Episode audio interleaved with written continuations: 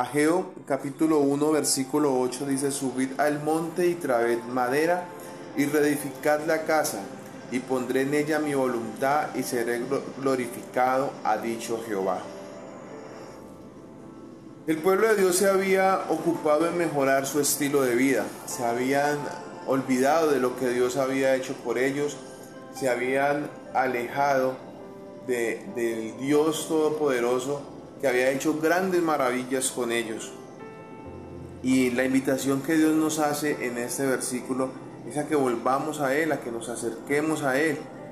Eh, mi hermano, mi hermana que me escucha, si usted coloca a Dios en el lugar que le corresponde en su vida, Él podrá arreglar y solucionar muchas de las situaciones que usted afronta y que padece el día de hoy. Y Dios les da unas indicaciones que fueron muy simples y, que fue muy claro. Dios primero dice subid al monte, segundo dice traed madera y tercero dice reedificar la casa. Dios les mandó a realizar un esfuerzo y ese primer esfuerzo, ese primer esfuerzo fue el de subir al monte y eso demandaba una acción. El primer esfuerzo, primera acción, subir al monte. En Josué 1.7 dice, solamente esfuérzate y sé muy valiente para cuidar de hacer conforme a toda la ley de mi siervo Moisés te mandó no te apartes de ella ni a diestra ni a siniestra para que seas prosperado todas las cosas que, que emprendas. Solamente esfuérzate y sé muy valiente, dice este versículo. Y el Señor aquí le está pidiendo, le está pidiendo al pueblo de Dios que se esfuerce en subir al monte. Demanda la acción de subir al monte.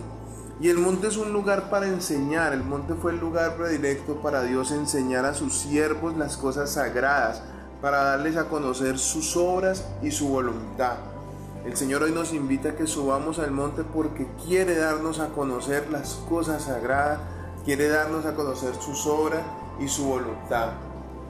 El Señor quiere que podamos aplicar esa palabra en Jeremías, clama a mí, yo te responderé y te enseñaré cosas grandes y ocultas que tú no conoces. Pero el Señor hoy nos demanda un esfuerzo, un esfuerzo de subir al monte y es allí donde el Señor va a revelarnos eso para la vida de cada uno de nosotros. Y el segundo esfuerzo y acción es traigan madera, traigan madera.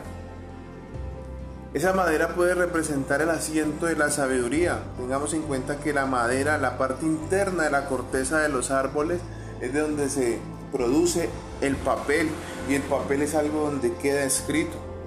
El Señor lo que le está diciendo al pueblo de Israel es que no solo quería darles a conocer esas cosas sagradas, las obras, su voluntad, sino que también quiere plasmarlas en el corazón. Y Dios quiere que hagamos ese segundo esfuerzo, como se lo dijo a Josué en el mismo capítulo 1. Mira que te mando que te esfuerces y seas valiente. No temas ni desmayes porque Jehová tu Dios estará contigo en donde quiera que vayas. El Señor quiere plasmar en tu vida su palabra. Y por último dice que reedifique la casa, le está pidiendo que se dedique al esfuerzo o al esforzado trabajo de la construcción, el reedificar la casa. El Señor le está pidiendo a su pueblo que hay que trabajar, que hay que dejar el confort, hay que volver a construir esa relación con Él. Job 22, 21 dice, vuelve ahora en amistad con Él y tendrás paz y por ello te vendrá bien. Mi amigo, mi amiga, el Señor nos está llamando a trabajar, a dejar el confort. Él quiere que subamos al monte, que traigamos madera, que reedifiquemos la casa, porque Él quiere poner su voluntad en nuestras vidas. Él quiere depositar su voluntad y su gloria sobre nosotros. Dios quiere que pongamos acción a nuestra fe. No debemos permitir que las dificultades, los enemigos o las inclinaciones egoístas nos aparten de las responsabilidades recibidas del Señor. El noble carácter de nuestro llamado y la promesa de la presencia de Dios y su Santo Espíritu son los que nos van a alentar a cumplir nuestra comisión. Dios les bendiga.